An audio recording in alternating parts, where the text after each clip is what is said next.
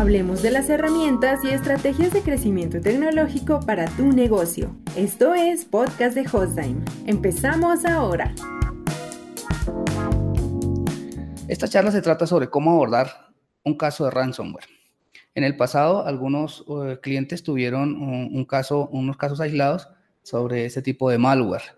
Y entonces quisimos hacer una, unas jornadas de capacitación para que las personas fueran eh, concientizándose eh, de esta incidencia y pudieran tomar medidas al respecto. ¿Cómo abordar un caso de ransomware? ¿De qué se trata todo esto? Vamos a tratar de resumir de manera muy fácil. Esta, este webinar está dirigido a, a dummies, a personas sin mayor formación en seguridad, sino a personas comunes, comunes y corrientes que tienen una página web, que tienen una computadora, que acceden a Internet y que se les puede presentar este tipo de incidencia. Generalmente se trata de un tipo de, malware que, generalmente hace dos cosas puntuales. Una, desactiva la seguridad de la red o del sistema. Y dos, eh, es capaz de secuestrar la información. En ese orden de ideas, si es capaz de secuestrar la información, eh, seguramente eh, los implicados, los responsables, pedirán un rescate para tratar de hacerse al, dinero nuestro vía Bitcoin y devolvernos presuntamente la información. Y digo presuntamente porque no hay garantía de que esto suceda. Muchas compañías que han optado por, por pagar, generalmente pagan y no les devuelven la información como tal.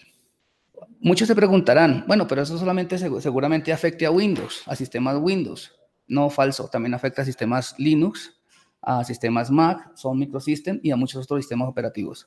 Eh, obviamente, el, Windows, por ser el sistema eh, más usado de computadoras, pues tiene como mayor predilección para que estos sujetos o personas eh, hagan este tipo de ataques.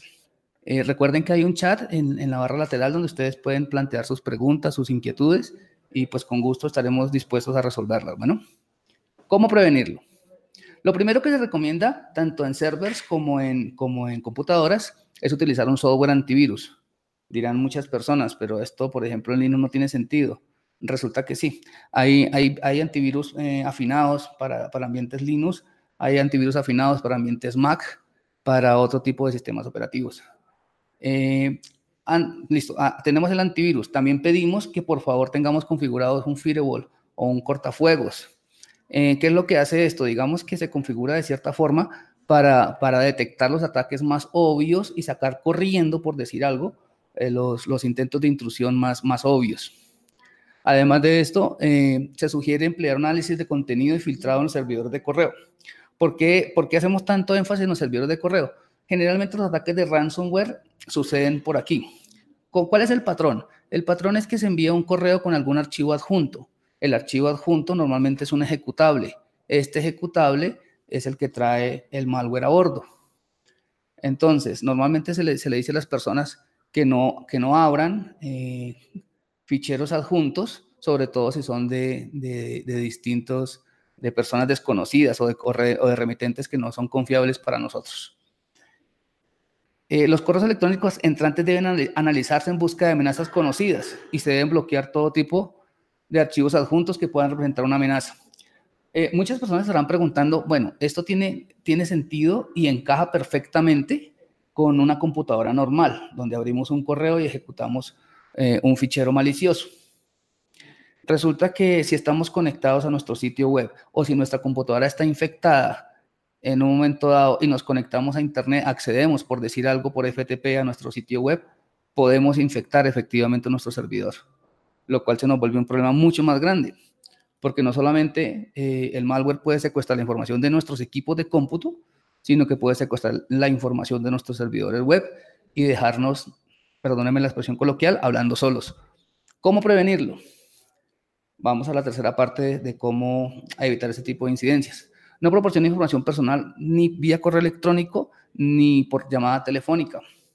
Alguien me dirá, pero es que por teléfono no, no, el malware no puede ejecutarse, por supuesto. Pero si damos pistas, proporcionamos correos, eh, permitimos eh, dar pautas, eh, sobre, todo, sobre todo en investigación social, para que las otras personas sepan cómo nos movemos, pues más fácil pueden infectar nuestros equipos y nuestras redes.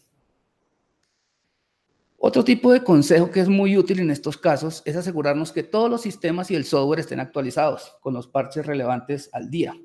Me explico. Hay quien funciona con Windows Server, por, ejemplo, Windows Server, vamos a citar alguno, el 2016, y no se ha preocupado por mantenerlo al día y resulta que día tras día se van encontrando huecos de seguridad en cualquier sistema operativo. Estoy citando este solo como ejemplo y si no se mantiene al día, pues van a encontrar la manera de cómo burlar la vigilancia y cómo ejecutar un troyano o un archivo adjunto en nuestra red y nos pueden hacer todo el daño posible. Los kits de explotación alojados en sitio web comprometidos se utilizan comúnmente para propagar malware. Eh, aparte de tener nuestro software actualizado, pues por supuesto que es importante eh, no abrir páginas desconocidas, seguramente páginas eh, maliciosas, otro consejo que se da es que si vamos a acceder a nuestro server, lo hagamos mediante VPN para evitar sorpresas. Para quien no sepa qué es un VPN, eh, VPN son las siglas, el acrónimo en inglés de Virtual Private Network. Es una red privada que encripta la información para evitar que se vean los accesos de nuestro sitio o desde donde nos conectamos. Eh, es muy fácil conectarnos en un Wi-Fi público eh, cuando viajamos pero nuestra información no está segura. Esto es tan, tan importante como tener un certificado SSL en una página web, solo que encripta eh, el acceso desde nuestro dispositivo de cómputo hacia nuestro servidor, por ejemplo. Mm, no me cansaré de repetir que es importante no hacer clic en los enlaces, enlaces y correos electrónicos desconocidos.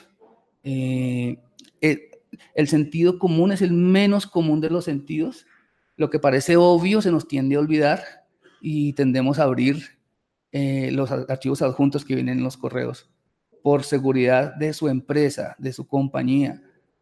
Cuando estén en correos corporativos, tratemos de no abrir enlaces adjuntos de personajes desconocidos. Otro, otro sistema por el cual pueden venir archivos adjuntos nocivos para nosotros es en las campañas de correo electrónico no deseado. Eh, es importante identificar qué es limpio, qué es bueno y qué no. En caso contrario, corremos muchos, muchos riesgos.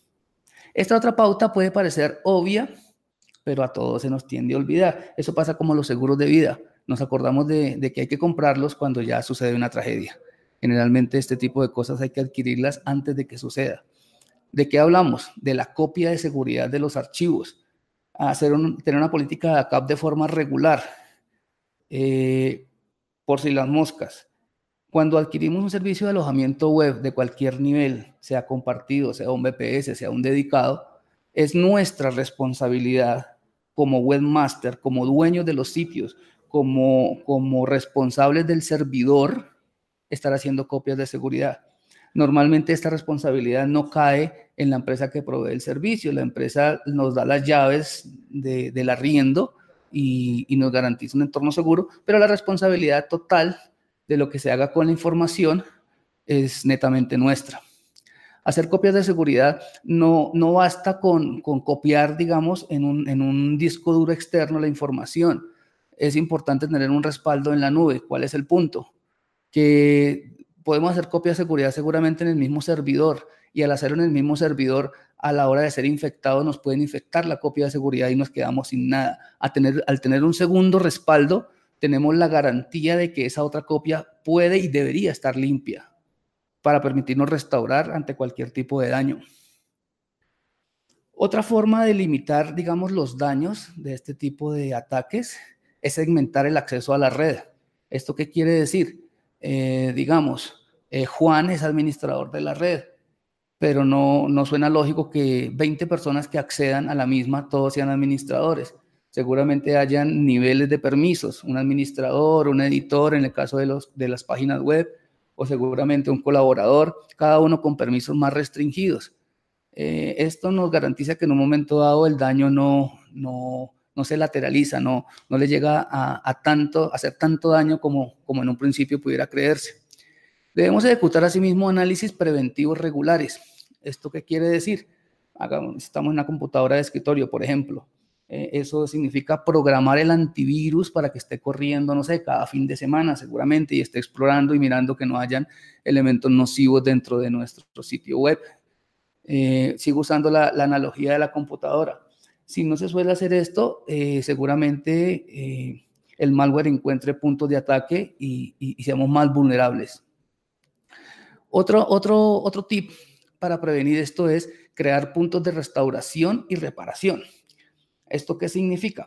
Significa que así como se hacen escaneos periódicos con un antivirus, eh, podríamos y deberíamos eh, eh, programar el sistema para que, para que, digamos, para que haga una especie de copia, un congelado, por decirlo así, entre comillas, de, cómo estamos hoy, que en caso que se caiga el servicio nos pueda restaurar a una hora y a un día específicos. se sugiere entrenar y capacitar a, su equipo de trabajo regularmente en estos temas. resulta triste y doloroso, además, que a muchos nos haya pasado, así no sea un caso de ransomware, así sea simplemente una web hackeada eh, y nos coja eh, descuidados, nos, nos agarre desprevenidos y no sepamos qué hacer. Es importante, así como, como se hacen simulacros de terremotos, como se hacen simulacros de, de, otro tipo de, de tragedias naturales, que, que empecemos a simular y a tener claro qué hacer ante un escenario crítico como, como un ransomware en, nuestro, en nuestra red, en nuestro equipo, en nuestra página web, nuestro servidor. Eh, no, no resulta de más eh, insistir en que utilicemos contraseñas fuertes. Digamos que esto se refiere a, la cantidad de caracteres, sí, claro, pero también se refiere a la combinación de caracteres. Eh, no me cansaré de repetir hasta el cansancio que las contraseñas como nuestros nombres, como el nombre de la empresa, como unos 3, 4, 5, no son las más apropiadas. Es importante combinar caracteres alfanuméricos, eh, letras mayúsculas con letras minúsculas, que incluyan números, que incluyan, no sé, signos de interrogación, de admiración. Eso combinado en, una, en una longitud preferible de por lo menos 12, 14 caracteres. Cuando, cuando sospechemos que somos víctima de una especie de ataque, eso lo primero que hay que hacer es limitar la conectividad a Internet. Eh, muchos de ustedes se preguntarán, pero si esa es la razón de ser de nuestras empresas, de nuestra compañía, de nuestra ventana al mundo. Pero resulta que los equipos que no estén conectados a la red, factiblemente no sufran este daño. Mientras que si están conectados por algún puerto, alguna puerta trasera, seguramente si sean infectados y, y seamos perjudicados plenamente en el rostro en, la faceta de trabajo de nuestra compañía. Digamos que eh, esos son los tips para prevenir este tipo de incidencias. Pero digamos que más allá de las medidas que tomamos de la seguridad que, que, implementamos, nos pasó. Bueno, ya entrados en gastos, lo primero, lo primero que se insiste y se recomienda es mantener la calma. Yo sé que es muy difícil hacerlo. Eh, yo sé que uno se desespera porque pues es el activo más valioso de, de empresas eh, como la nuestra o como la de muchos de ustedes depende mucho de Internet. En algunos casos, inclusive el 100% de la información se maneja en línea. Luego, entonces, es bastante mm, desesperante eh, caer en ese tipo de situaciones y, por supuesto que, todos involucramos la emoción y, esto bloquea nuestra, nuestro uso de la razón y bueno, y no sabemos qué hacer. Intentando mantener la calma, eh, o sea, lo primero que la gente recurre es, como ese alguien secuestró nuestra información y nos envía un correo diciéndonos que, bueno, que él la tiene, que le paguemos un dinero en Bitcoin generalmente a una cuenta que no sabemos dónde está y que él nos devuelve la información. Digamos, la más obvia sería pagar ese dinero. Las estadísticas confirman que alrededor del 50% de las compañías que optaron por pagar ese dinero no recuperaron su información. Entonces tuvieron un doble daño. Perdieron su información y perdieron el dinero que le giraron o le transfirieron a esa otra persona. Teniendo eso claro, lo primero que hay que hacer es, eh, por supuesto, eh, mantener download, ah, abajo sus servers, cambiar contraseñas y, y password, tratar de hacer una limpieza exhaustiva en redes y eliminar ficheros sospechosos. Eh, hay compañías que, que, dicen ser capaces de recuperar información, pero si nosotros hemos sido precavidos y tenemos un backup de nuestro sitio web, podemos casi que literalmente formatear, eh, hacer un control al delete y volver a empezar y volver a montar nuestra información. El problema radica dónde? Que si no tenemos copia de seguridad, bueno, nos la ponen difícil. Aquí viene entonces eh, la ejecución de un plan de recuperación de desastres. Para poder ejecutar un plan, primero hay que concebirlo, primero hay que fabricarlo, primero hay que diagramarlo, hay que soñarlo. La mayor parte de las veces no lo tenemos. Y esto sí nos pone a saltar, a saltar en tuertos y a, tratar de solucionar sobre la marcha. Generalmente el, tipo de plan de recuperación de desastres incluye quién es el responsable ante una situación de estas, eh, quién debe contactar a quién, eh, qué tipo de acciones hay que implementar. Por eso hablaba en un momento dado de la importancia de hacer simulacros, de tratar de, fingir que nos ha pasado algo grave para saber qué hacer. De esta forma se nos vuelve como un hábito y, podemos tomar soluciones relativamente fáciles. Otra alternativa que hay, eh, no, no cuando sucede, seguramente antes de que suceda, sería implementar un DRAS. Eh, esto tiene que ver con el cloud computing, con, con tener información en línea, en tiempo real, en caliente, mantener la información respaldada. Ahora, si insiste en pagar, recuerde, no tiene garantía de absolutamente nada. Al ver que no hayan funcionado nuestras, nuestras medidas, bueno, podemos, no sé, optar por la opción desesperada, pero yo insisto en mantener la calma, eh, informar a las autoridades competentes y seguir sus instrucciones aún en Colombia y en todas partes del mundo, digamos que la fuerza pública dispone de, departamentos especializados en este tipo de crímenes cibernéticos que pueden ayudarnos a tratar de salir de la situación. Eh, para terminar ya esta, esta breve charla, este breve webinar, la webgrafía consultada, recomendamos leer estos tres artículos que hicimos para nuestro blog de, de Hotline Colombia. Eh, ransomware, mejores prácticas para prevenir daños irrecuperables, 10 formas de prevenir, detectar y recuperar amenazas de ransomware y zero day, y un tercer eh, post que se llama consejos para prevenir ransomware y cómo prevenirlo. Si tienen algún tipo de inquietud, de, pregunta, estamos a tiempo para resolverla. En todo caso, mientras, mientras eh, se deciden a, preguntar alguna cosa, eh, decirles que esto no, esto, ni el ransomware, ni los hackers, ni, ni el intento de intrusión en un sitio web es monopolio de las grandes compañías. A cualquiera nos puede pasar, a sitios web grandes, a sitios web pequeños, a sitios web medianos. Eh, entonces, eh, es importante ser precavidos, tomar medidas, asumir que la seguridad es una necesidad, es una buena inversión además Dice Yesid Urbeña, ¿en qué lugar encuentro esos, textos que mencionaban? Nosotros tenemos un blog que se llama blog.hostdime.com.co y allí, y allí tenemos y allí tenemos ubicado esto. De todas maneras, aquí por el chat puedo compartir esas, esas URLs una por una. Voy a, voy a compartir uno de esos vínculos por aquí. A ver, está la pantalla por este lado. Existe manera de desencriptar el ransomware ya que tiene diferentes extensiones. Efectivamente, JR así es. Hay software habilitado para eso. Hay compañías que saben hacer este tipo de, ejercicios. Eh, hay herramientas online gratuitas que pudiéramos implementar. Eh, el problema cuál es? Que a veces la solución puede ser más nociva que, que la misma enfermedad. Me explico cuando, cuando buscamos en la web y encontramos cosas gratis, muchas de ellas pueden ser transparentes, funcionales y digamos que éticas. Otras pueden, al contrario, introducir malware en nuestro sistema y nos pueden acabar de, de fregar, por decirlo así. Voy a compartir el segundo enlace en el chat para quienes tengan a bien seguirnos, seguir este tipo de lecturas, pues un poco más profundas respecto a esto.